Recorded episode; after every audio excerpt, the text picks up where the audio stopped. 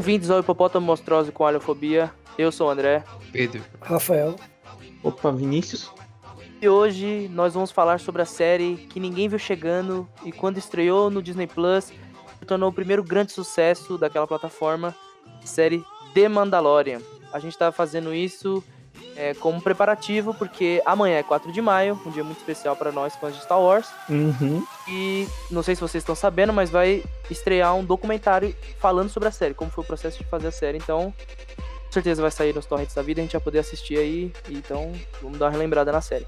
Torrente da vida, né? É, Porque não tem Disney não tem Plus Disney Plus no ainda, ainda. mas. Mas até o final do ano deve chegar. Então, confira aí, gente.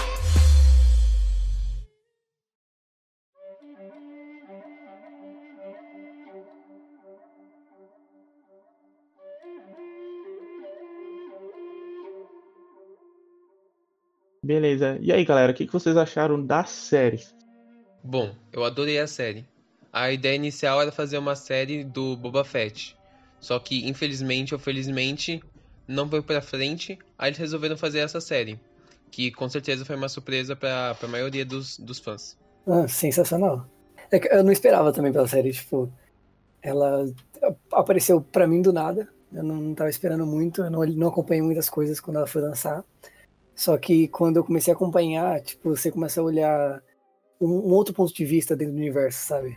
Era uma série que ninguém esperava, acredito eu. eu. Eu tava com bastante curiosidade porque eu não sabia o que esperar dessa série. Eu conheço só o básico do, do universo de Star Wars, né? Então The Mandalorian foi um negócio totalmente novo pra mim. E, cara, é uma série divertida, é uma série leve. Mesmo quem não conhece o universo de Star Wars pode assistir essa série tranquilo, porque né, não envolve muitas coisas com o filme. Claro, tem as referências, mas tipo, tirando isso, a série é fenomenal. Isso que é legal de assistir, porque, tipo, mostrando um lugar familiar pra gente, tipo, quem viu o filme é um lugar familiar, mas mesmo pra gente que é familiar, eles estão mostrando novos aspectos desse mundo, né? Então, são, tipo, planetas que a gente nunca viu, lugar, mas tem aliens que a gente conhece ali naquele planeta, sabe? Então é um bom começo pra todo mundo, todo mundo consegue curtir a série, até quem não conhece Star Wars, igual você falou. Uhum. Sim, sim, explora mais, né, do universo de Star Wars, que, é, que a gente conhece tão pouco, né, e acaba abrangindo mais esse universo que é gigantesco, então é muito divertido. Principalmente a construção dos personagens, que tem muito personagem bom nessa série, Sim. né? Tem, tem, tem o The Mandalorian mesmo, né? Que é aquele cara dentro da armadura, né? Mas que tem um coração gigantesco. Tem o Baby Yoda, tem o Robo Wig. Nossa, tem vários personagens maravilhosos. Sim. Esse, é um dos, esse é um dos aspectos fortes da série. E aí, quais são os personagens favoritos de vocês ali que conquistou o coração de vocês? Eu, eu senti muito com a morte do EJ-88, sabe? Aquele robô assassino desgraçado. Nossa, aquele sacrifício dele ali tocou no coração. Ah, sei lá, eu tive bastante ódio dele no início porque ele queria matar o Baby Yoda. Mas ele só tava seguindo a programação, ele não tem. Não foi. Eu, eu gostei muito da, da Dani lá, né? Aquela marrentona lá. Eu esperava bem mais dela, achava que ela era bem marrentona, mas super gente boa. Eu gostei de todos os Mandalorianos que apareceram na série, principalmente a Ferreira, que ela conseguiu a armadura dele com Beskar, e o aquele cara enorme lá que ficava mexendo com o mando toda hora. Sim. Isso também é legal da série, porque a pessoa que só vê os filmes, por exemplo, ela não tem muita ideia de como é a cultura mandaloriana. Ela viu dois mandalorianos mais ou menos, tipo o Boba Fett na trilogia original e o Jungle Fett na trilogia prequel. Tipo, só isso, ninguém sabe nada sobre eles. Então, e, se- e- e só pra quem viu os filmes, aí quem for ver o Clone Wars ou Rebels tem um pouco mais de história, mas para um público geral, essa série foi uma nova apresentação pra cultura mandaloriana, que é pouco falada, né? Pouco falado, exatamente, né? Eu acho que é por isso que a série fez tanto sucesso. Porque quando a gente vê os filmes de Star Wars, a gente vê os Siths, os Jedis, e a série não é sobre isso, não é o bem versus o mal. Claro que tem um, um vilão, eu acho que precisa disso. Mas normalmente esses personagens não tem muito foco nos filmes. Eles focam mais nos Jedi e nos Siths. o, o ambiente da série O Mundo é muito menos monocromático do que a gente vê nos filmes. Nos filmes, igual o Pedro falou, é bom e ruim. Nessa série não tem isso. O cara que parece que é meio mal, na verdade, ele é mais ou menos. Tá todo mundo tentando sobreviver. Então não tem um lado ruim e um lado bom. Tipo, até o nosso o Mandalorian, no, no primeiro episódio, tipo, ele atira sangue frio no, no ID lá e mata ele sem olhar pra ele, pelo ódio dele contra droids e tal. Mas, tipo, ele, ele protege o, o, o Baby Yoda. Então tem essas coisas, sabe? Nenhum personagem é só bom ou só ruim. É muito cinza a área que a série trabalha. e Isso é legal também. Exatamente. É muito legal, né? Que sai totalmente dos padrões dos filmes de Star Wars. Então, é algo novo, né? Literalmente. E foi algo novo que conquistou o público. Então, eu tô muito ansioso com a segunda temporada também. Não sei o que esperar, eu não sei o que, vai acontecer com o Baby Yoda, o que, que eles vão virar uma dupla. Bom, a gente chega lá, vamos falar do que a gente não gostou da série. Vamos falar o que, que a gente não gostou da série. O que, que vocês acharam ruim, assim? Nossa, cara. Eu posso ser sincero, nada. eu não achei nada. Exato. Eu não tenho nada pra criticar da série. Então vocês vão ficar babando ovo dessa série, é isso mesmo. É, ficar, infelizmente, infelizmente. Você, André. Bom, eu sou chato, eu tenho coisa assim pra reclamar. Então reclama aí. Igual a gente tá falando aqui. A série traz muitas coisas novas, explora coisas que a gente não viu antes, ou traz referências de coisas que a gente já gostava e tal. Então a série é bem construída assim, tipo, consegue agradar todo mundo, por isso que fez tanto sucesso. Mas, tipo, tem. Não é nem, tipo, coisas para reclamar, são coisinhas pequenininhas. Então eu vou comentar aqui para vocês, ó. A primeira coisa que me chamou a atenção foi o Baby Yoda usar força. Eu acho que é uma boa ideia, mas eu acho que ele não precisava usar tanto. Vocês vão me odiar por falar isso, mas mesmo o Anakin, com uma contagem de midichlorians maior que a do Mestre Yoda, não usou tanta força. Ih, falou de midichlorians. A Rey teve que treinar muito antes de conseguir curar alguém. Luke também, lá em Dagobah, teve que fazer um monte de treinamento, e esse Yodinha já sai enforcando todo mundo, e, e, levanta... Mano, na hora que ele levanta aquele... É... Eu esqueci o nome do bicho. Também não lembro. Esqueci agora, é tipo um rinoceronte. É que é o símbolo dele, vocês sabem. No segundo episódio, né? Que ele vai pegar Sim. o ovo. Ele levanta aquele bicho, é legal o conceito, mas eu fiquei meio. Hum, ele tá levantando mesmo. Porra, o Luke tava lá 20 anos nas costas tentando levantar o X-Wing e não conseguia. E esse bebezinho conseguiu? Pelo amor de Deus, achei um pouco forçado. O cara viu Jesus. o cara viu Jesus novamente. O cara viu o cara viu uma criança levantar um boi. O cara falou, agora vou acreditar em tudo. ele leva um pouco do protagonismo na série, por causa que, tipo, ele é muito sensível à força pela espécie dele. Então, tipo, sei lá, eles quiseram ressaltar que desde criança ele já nasceu com um dom. É, pode ser. A gente não consegue saber, porque, tipo, mesmo pelo fato de ter 50 anos, toda vez que ele usa força, ele meio que desmaia. desmaia. Então ele não tem treinamento nenhum. Não tem força nenhuma pra controlar isso. Então, dá pra criar uma teoria com base nisso. Porque quando o Baby Yoda quer ajudar o Mando, ele age muito sobre emoção e impulso. Exato. Isso são características de um Sith. Será que esse bebê é bonzinho é, mesmo? Deus, Uou, esse foi o Zembolt das teorias. De bebê pra Sith? Não, não. Só tô jogando isso no ar. E outra coisa, última coisa só. Um, um outro coisinha assim que eu fiquei, hum, será que isso aqui é meio estranho e tal?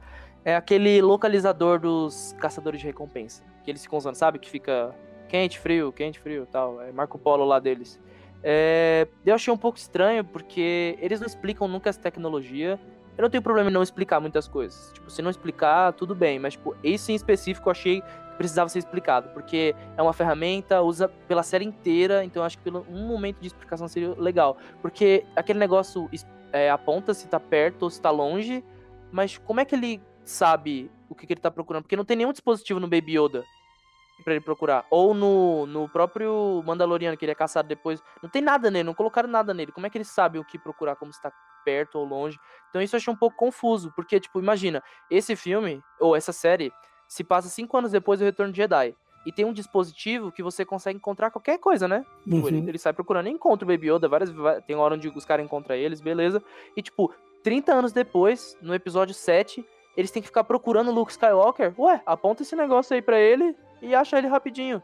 Então, tipo, por mais que seja dentro desse universo, eu senti que ficou um pouco, sabe? Se eles tivessem dado uma explicação, ah, não, mas só acha pessoas assim, ou só acha isso, acho que seria um pouco. faria um pouco mais sentido. Não é consistente com o que é mostrado 30 anos depois, sabe? No mesmo universo. Mas só isso, assim, porque a série em geral, igual vocês, eu curti bastante. Mas isso é coisa pequenininha, assim. Não estragou a experiência da série. Tem dois pontos sobre ser rastreador. Um, ele não encontra o Luke, porque tem aquela teoria de que quando ele estava na ilha lá, que é aquela ilha que rodeia a força, a ilha estava bloqueando qualquer sinal externo. Aí o outro ponto é que, como o Baby Yoda, eles já sabiam da existência dele, e parece, me parece muito que ele nasceu em laboratório, não sei porquê.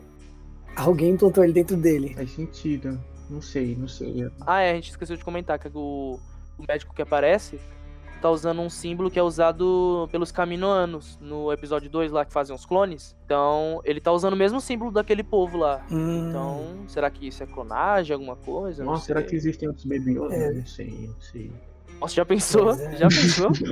Caraca, ia explodir a cabeça. É, né? Já aí. teorizaram que podia ser filho do Yoda, mas, né? Acho bem pouco, pouco provável. Exatamente, né? O máximo que eu apostaria, sei lá, se foi o Palpatine entrou lá de noite na Academia Jedi. Se vê que o Yoda é muito foda, ele teria visto. Uhum. Não sei como ele poderia ter pegado, sei lá, velho. Foi no banheiro depois que o Yoda usou, não sei. Pegou algum material genético. ele é velho, né? O cabelo do Yoda ficava caindo toda hora. Com certeza ele passou aspirador na Academia Jedi. E, opa, fez um clone. Foi. Ah, então a teoria mais provável é que ele é um Eu clone? acho, é, eu acho que sim, pelo que mostrou. Ah, Essa é mais sim. plausível. Falando em Baby Yoda, eu vi muitas pessoas que gostaram da série, mas não gostaram do Baby Yoda. Ai, gente, nazista. Não, gente. Cara, Mas é tipo assim, eu entendo essa crítica do- da pessoa é, não gostar do Baby Yoda, porque nos trailers não tinha nada de Baby Yoda. O cara só via cenas de ação lá com o Mando e achou que ia ser tipo o lobo solitário, o cara sozinho, cuidando e tal. Não foi isso que a série quis apresentar. Tipo, eu gostei disso também, porque foi uma coisa que a gente, a gente viu os trailers esperava uma coisa e chegou e eles mostraram outra. E tipo, o Baby Yoda, na verdade, ele faz uma evolução do personagem do, do Mando. Que ele começa mesmo como esse assassino frio, que só segue a This is the way, a violência, sabe? O, jeito dos Mandalorianos é só violência, é isso que tem que ser. E tipo, esse esse Ba- Baby Yoda mostra um novo tipo de filosofia pra ele, porque ele acaba se tornando mais diplomata, mais pacífico. Tipo, tem uma hora lá no episódio 6 lá que ele entra com aquela aquela gangue de pessoal pra roubar o, o Sim, local. E ele fala, não, não vai matar, vamos tentar discutir sobre isso. E os caras, tipo, conheciam o mando de antes, ficou, tipo, ah, quem é você? Como assim? E, tipo, isso é a parte legal, porque ele cria um novo caminho. Não é só aquele caminho que ele foi ensinado, sabe? Então isso diz muito sobre o que a série quer passar, sobre dogmas e preceitos de uma religião ou ideologia. Uhum. Ele até deixa de odiar o droid no O final, Baby Yoda humanizou um pouquinho ali o. Mandalorian. ele e viu pra aí- ele mudar. Eu acho que ele vai ter um novo caminho pela frente, assim, tipo, sem ser o This is the Way, vai ser o, o New Way, sabe? Novo caminho. Anyway. Gente, olha, spoiler total da segunda temporada.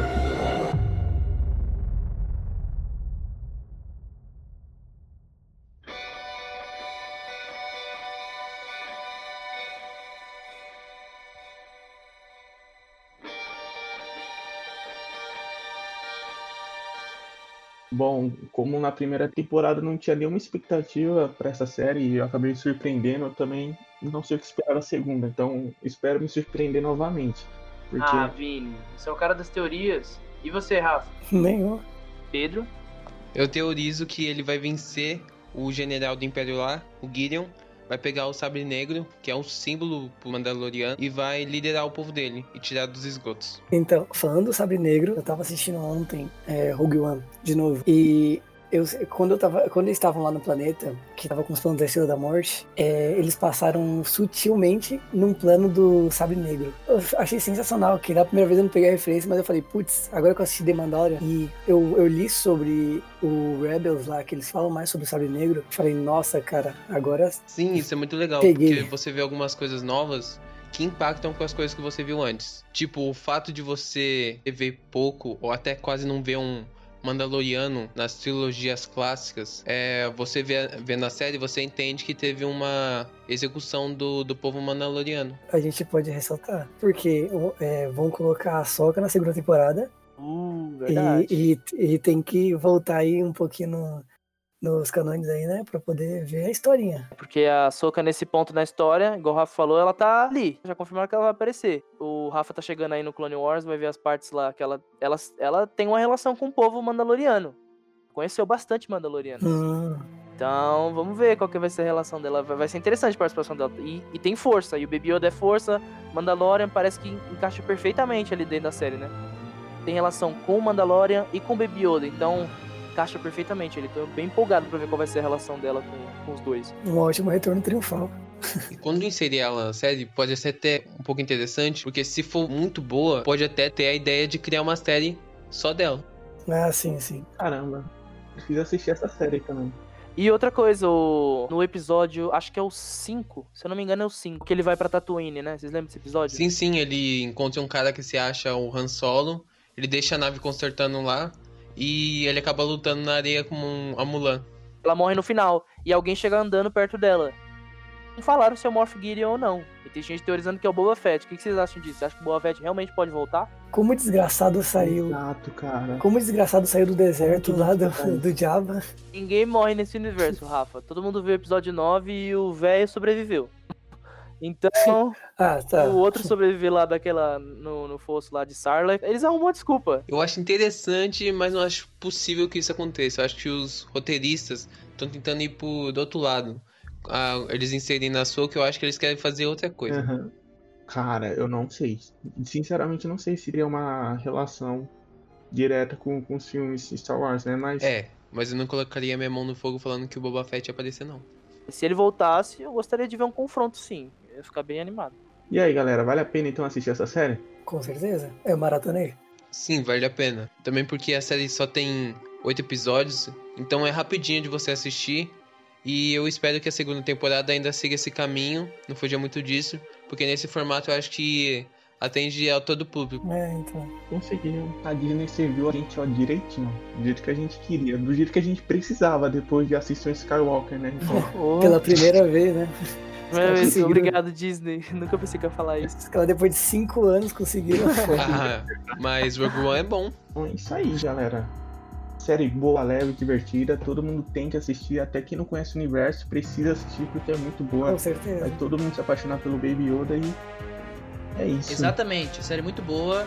Então é isso, gente. Muito obrigado por ter ouvido. Como esse é o primeiro episódio, a gente tá testando o formato ainda, vamos ver como as coisas vão funcionar. Então fique ligado nas nossas redes sociais para saber mais. Valeu!